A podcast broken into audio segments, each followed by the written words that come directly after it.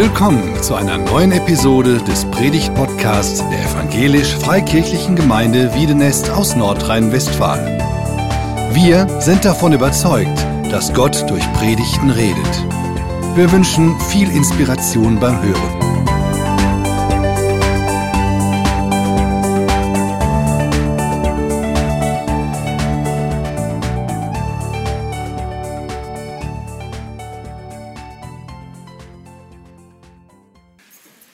Freue mich, heute Morgen hier zu sein. Und begeistert hat mich die Musik. Joe Cocker aus Wiedenest. Also, es war.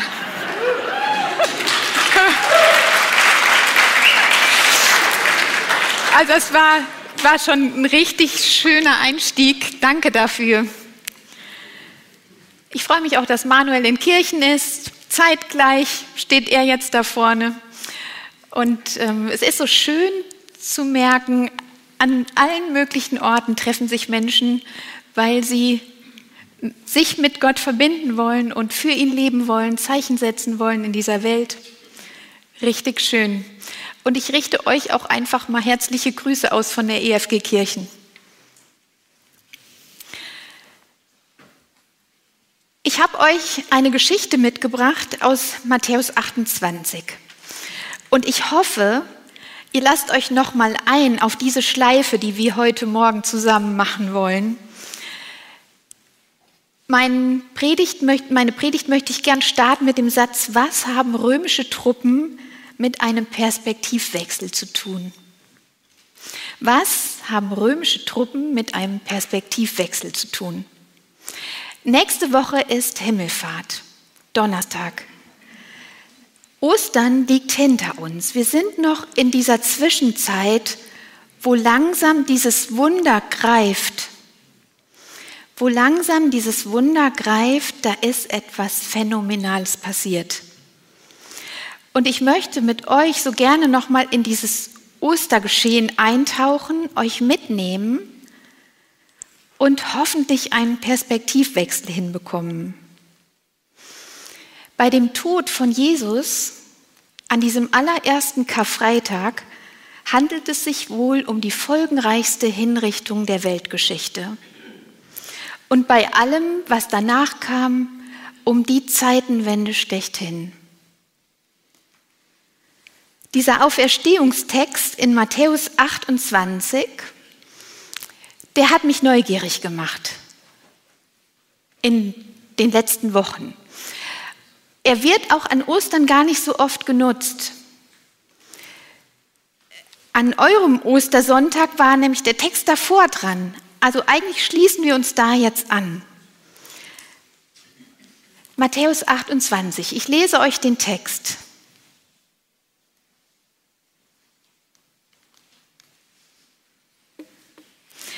Während die Frauen fortliefen, kamen einige Männer von der Wachtruppe in die Stadt und berichteten den obersten Priestern alles, was geschehen war.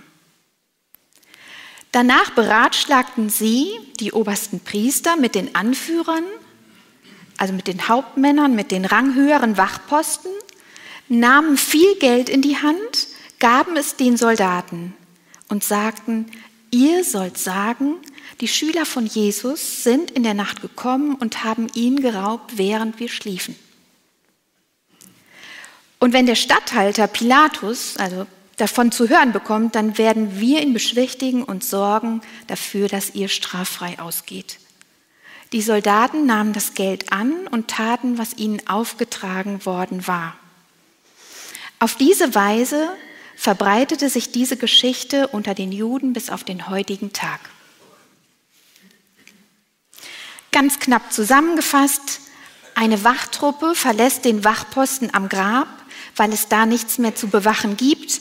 Sie gehen in die Stadt nach Jerusalem, um mit den obersten Priestern diese unerklärliche und irritierende Ausnahmesituation zu besprechen. Bestechungsgelder werden gezahlt und eine Aussagevariante wird vereinbart. Was passiert hier genau? Wir spulen mal ein ganz wenig zurück.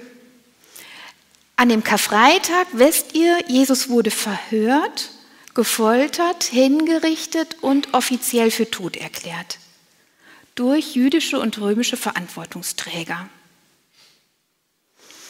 Samstag gingen dann die obersten Priester, so steht es in Kapitel 27, zu den, und die Pharisäer wieder zu Pilatus und sagen, stopp, wir hätten gerne noch mal Wachen vor Ort, denn er hat immer wieder gesagt, er würde vom Tod auferstehen.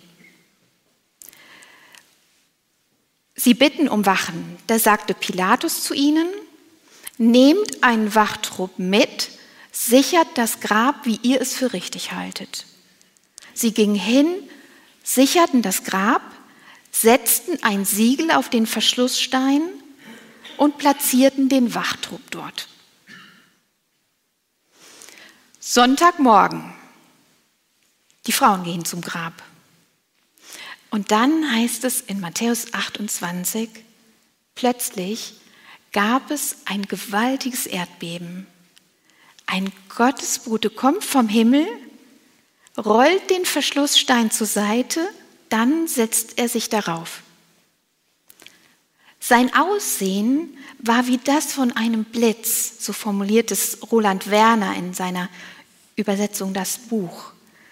Sein Aussehen war wie das von einem Blitz und seine Kleidung strahlte wie Schnee in der Sonne. Die Bewacher zitterten vor Furcht und sanken wie tot zu Boden. Sie werden ohnmächtig. Die Wachen am Grab, die haben es mir angetan in diesem Text von den obersten Priestern angefordert, von Pilatus bewilligt und zur Verfügung gestellt und sie werden platziert vor diesem Grab, haben den Auftrag, die Grabstätte zu bewachen, abzusichern. Diese Wachen fürchten sich, fallen vor Furcht in Ohnmacht, verlieren das Bewusstsein. Dann lassen sie sich kaufen, sagen, sie wären eingeschlafen und der Leichnam wäre gestohlen. Wir schnuppern mal rein in diese Luft in Jerusalem. Das wisst ihr alles. Jerusalem war von den römischen, äh, war annektiert. Es gab die römische Besatzungsmacht. Und das war eine komplizierte Angelegenheit. Judäa war eine Unruheprovinz, ganz schwer in Schach zu halten. Der Statthalter oder Prokurator oder der Stellvertreter Roms vor Ort war Pilatus. Ihm standen Truppen zur Verfügung. Ihm standen Soldaten zur Verfügung, um diese Region zu stabilisieren. Und gerade rund um dieses Pessachfest war das auch nötig.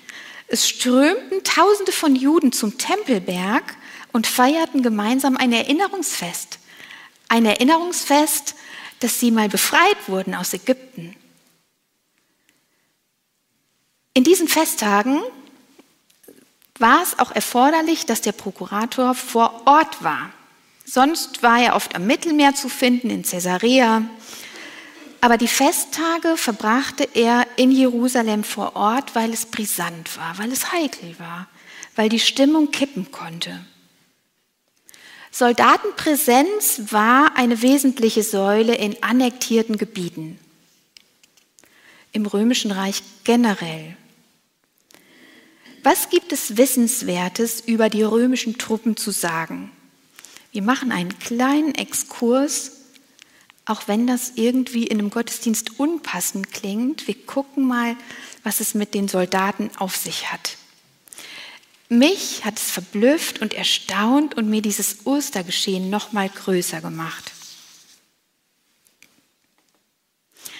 Was gibt es zu den römischen Soldaten zu sagen?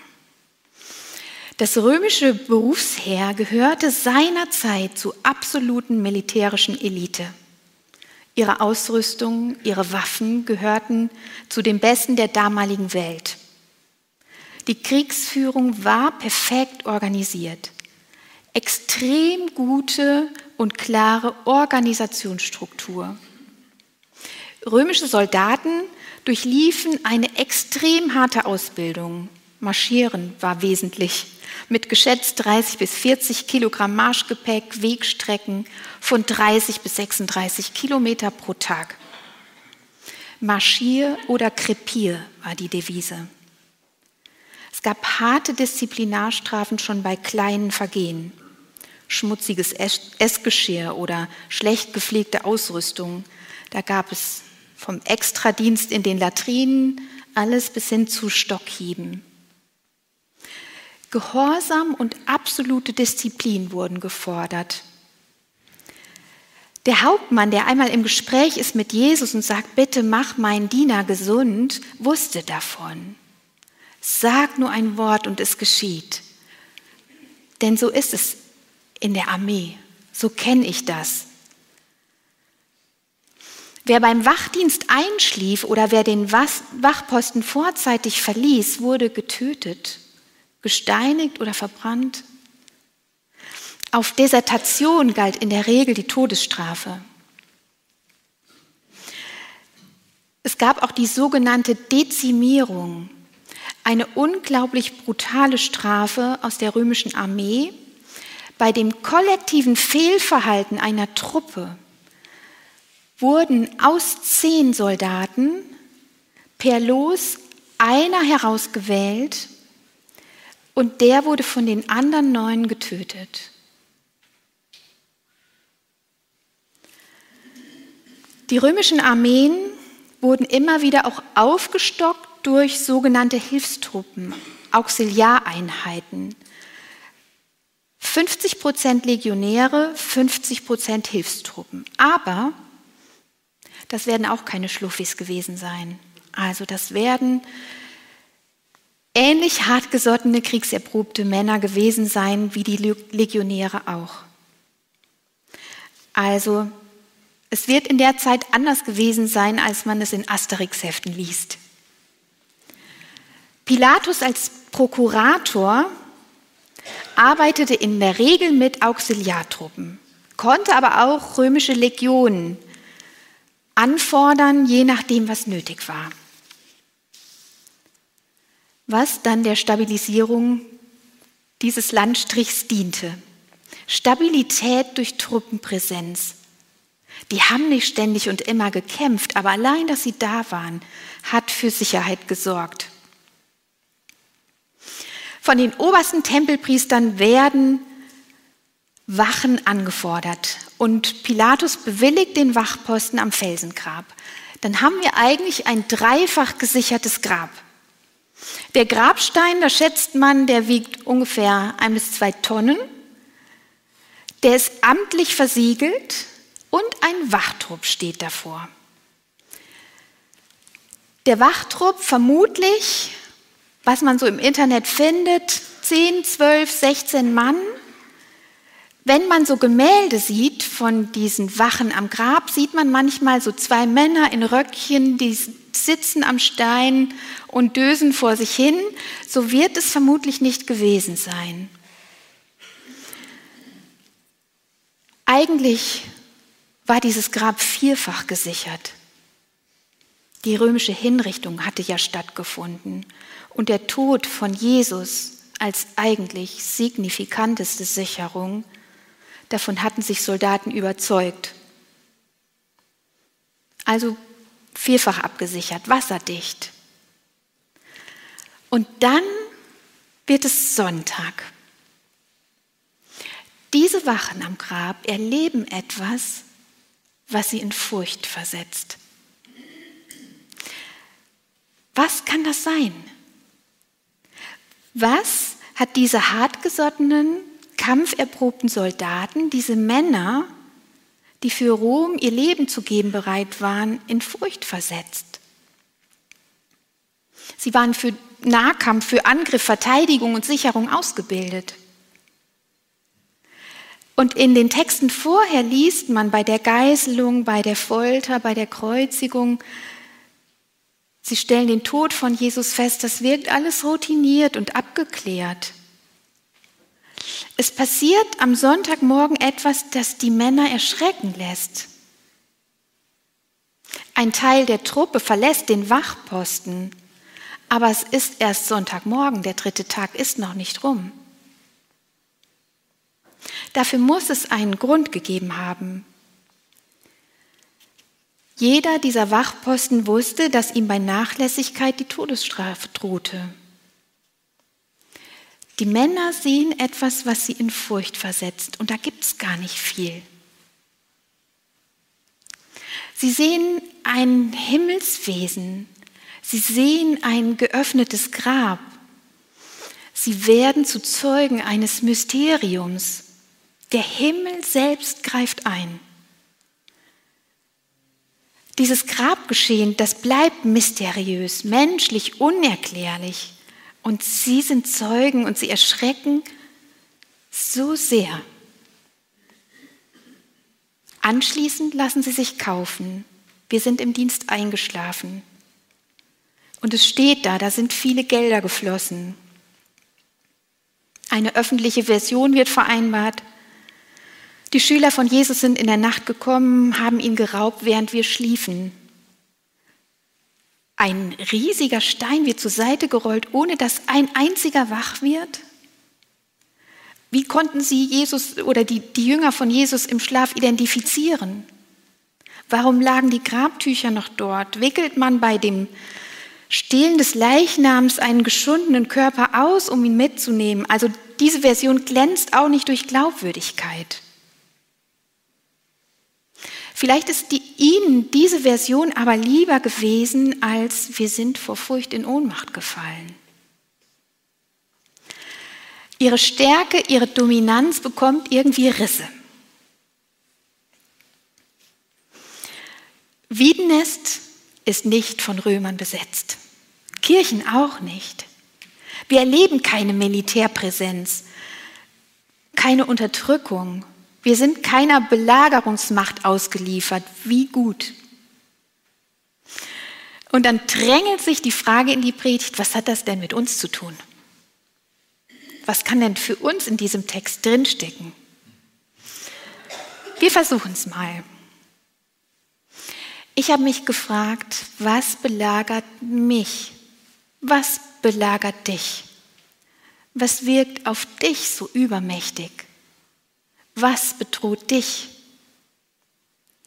Was weckt dieses fiese, übermächtig oder aussichtslos Gefühl? Was sind deine Furchteinflößer?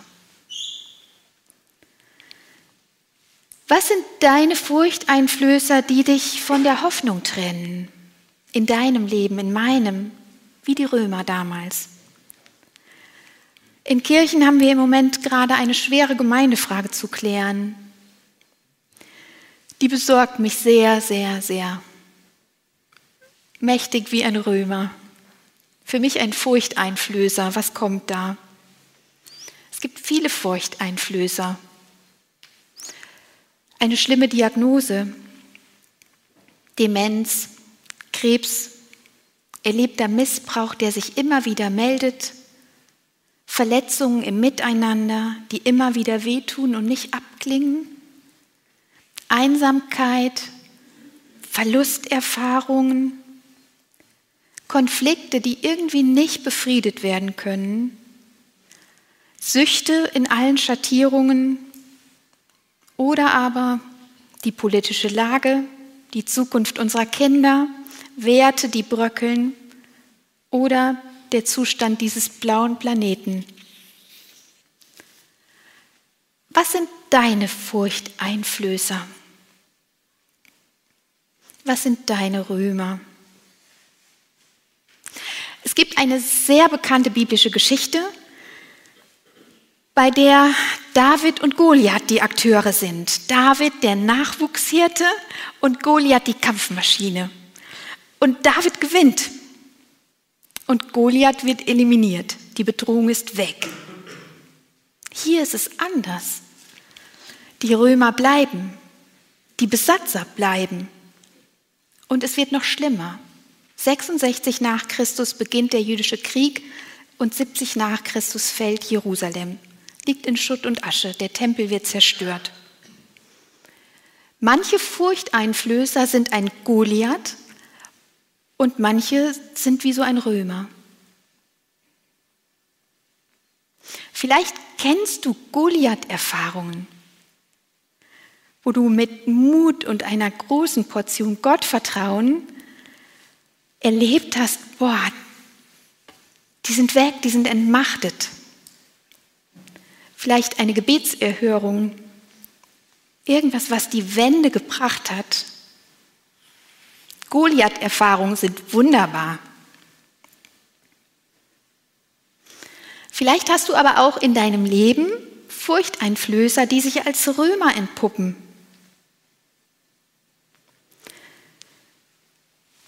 Matthäus 28, wie hilft uns dieser Text da? Und was haben Moment. Was haben die Römer mit einem Perspektivwechsel zu tun? Ein Perspektivwechsel, den möchte ich euch heute ans Herz legen, ans Herz predigen. Eine veränderte Sichtweise. Perspektivwechsel können helfen, gerade dann, wenn es eng wird. In Matthäus 28, diese scheinbar Mächtigen, die hindern Gott nicht. Diese Vielfachsicherung hindert Gott nicht, seinen Plan zu verfolgen. Wir denken, oh, das sind Römer, Gott kann nicht da sein. Das Gegenteil sagt dieser Text. Er weiß, er weiß um diese Gegebenheiten am Grab, ist damit komplett vertraut und Herr der Lage. Er kennt den Ist-Zustand. Er weiß den Ort, er weiß die Rahmenbedingungen, die Sachlage. Und es spricht viel dafür und wenig dagegen, dass es sich mit unseren Furchteinflößern genauso verhält. Gott weiß. Und er kann. Er ist immer fähig. Er hat Mittel und Wege. Nichts auf dieser Welt ist ihm zu groß. Keine Superlative, keine Supermächte halten ihn auf. Keine Vierfachsicherung, keine innerweltliche Macht beschränkt ihn. Er kommt ans Ziel. Und sein Ziel heißt leider nicht alle Römer weg. Das ist irgendwie ernüchternd. Er verfolgt ein ganz anderes Ziel, was viel größer ist. Und das heißt Heil in alle Ewigkeit. Sein Ziel ist größer. Geht über unsere Dimension weit hinaus. Ein Perspektivwechsel, den möchte ich dir ans Herz legen. Von den Römern hin zum leeren Grab. Von den scheinbar Mächtigen zu dem, der alle Macht hat. Von den Furchteinflößern hin zum Weltenretter. Und vom Hier und Jetzt hin zu dem großen Heilshandeln Gottes, in dem ich mich bergen darf, in dem ich geborgen bin. Die Idee dahinter, beim Perspektivwechsel, wenn Furcht mich beschleicht, dann darf ich, dann kann ich ganz aktiv an meiner Perspektive ansetzen. Durch das veränderte Hinschauen merke ich, dass Mut manchmal zaghaft, manchmal auch deutlich wieder an die Stelle der Furcht tritt. Beim Perspektivwechsel geht es darum, den Blick zu ändern, zu ergänzen, zu weiten. Meine eigene Sichtweise ist oft zu eng, zu begrenzt. Und dann darf ich in die Weite schauen, darüber hinaus schauen. Da kann ich ansetzen. Perspektivwechsel Tipp 1. Schau dich mal hier im Raum um. Schau mal nach links und nach rechts.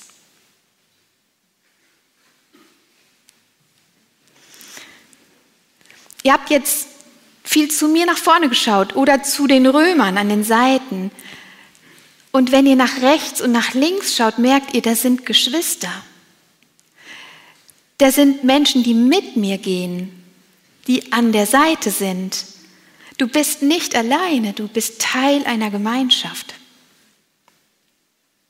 Da sind Menschen, die mit dir glauben und mit dir hoffen. Und bestimmt gibt es hier im Raum ein, zwei Menschen, denen du vertraust, wo du sagst, boah, das ist mir eine Stütze.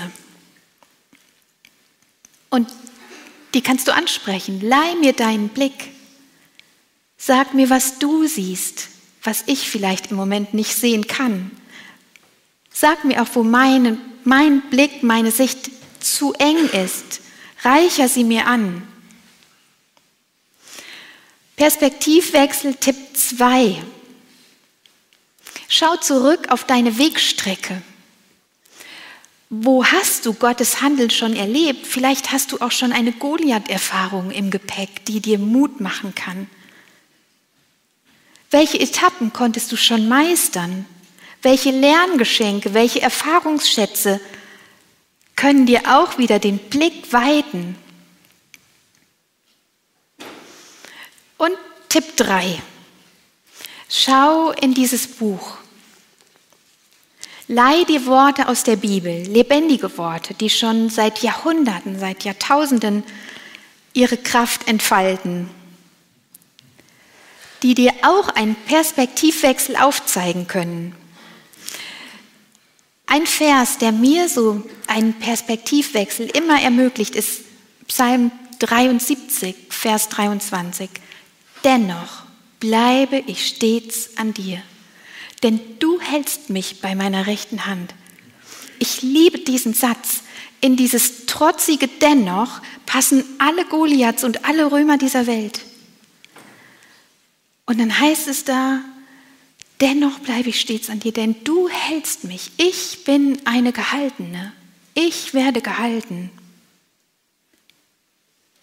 Hast du vielleicht auch einen Perspektivwechsel, Bibelvers? Der den Furchteinflößer kleiner werden lässt. Ich wünsche dir, ich wünsche euch immer wieder diesen Perspektivwechsel von den Römern zum leeren Grab, von den scheinbar Mächtigen hin zum Allmächtigen und vom Hier und Jetzt hin zu dem Heilshandeln Gottes, in dem wir uns bergen dürfen, in dem wir geborgen sind. Ich lade euch ein, zum Gebet aufzustehen.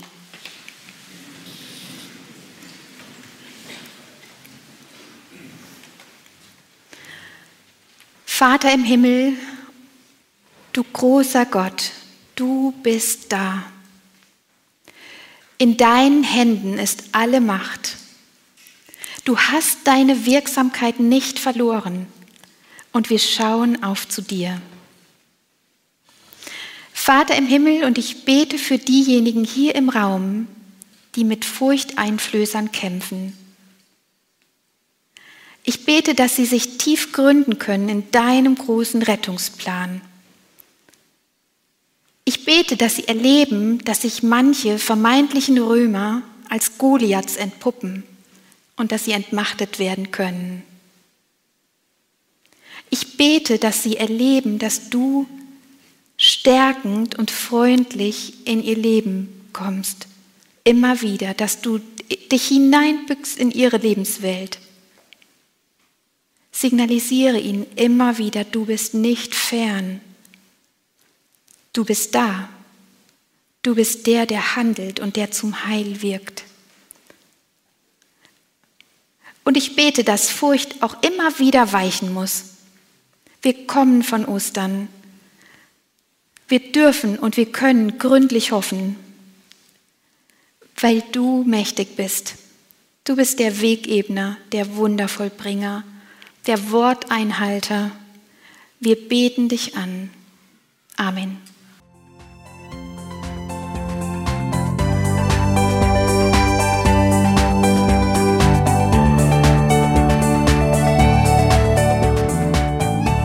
Sie hörten einen Predigt-Podcast der EFG Wiedenest.